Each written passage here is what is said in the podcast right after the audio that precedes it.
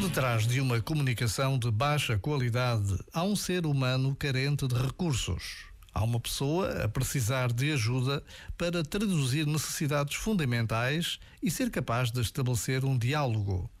Se formos realmente evoluídos, evitaremos ficar enredados na reatividade do outro.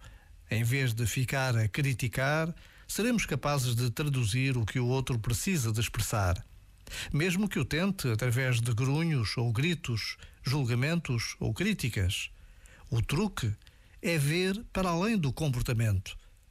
Já agora, vale a pena pensar nisto. Este momento está disponível em podcast no site e na.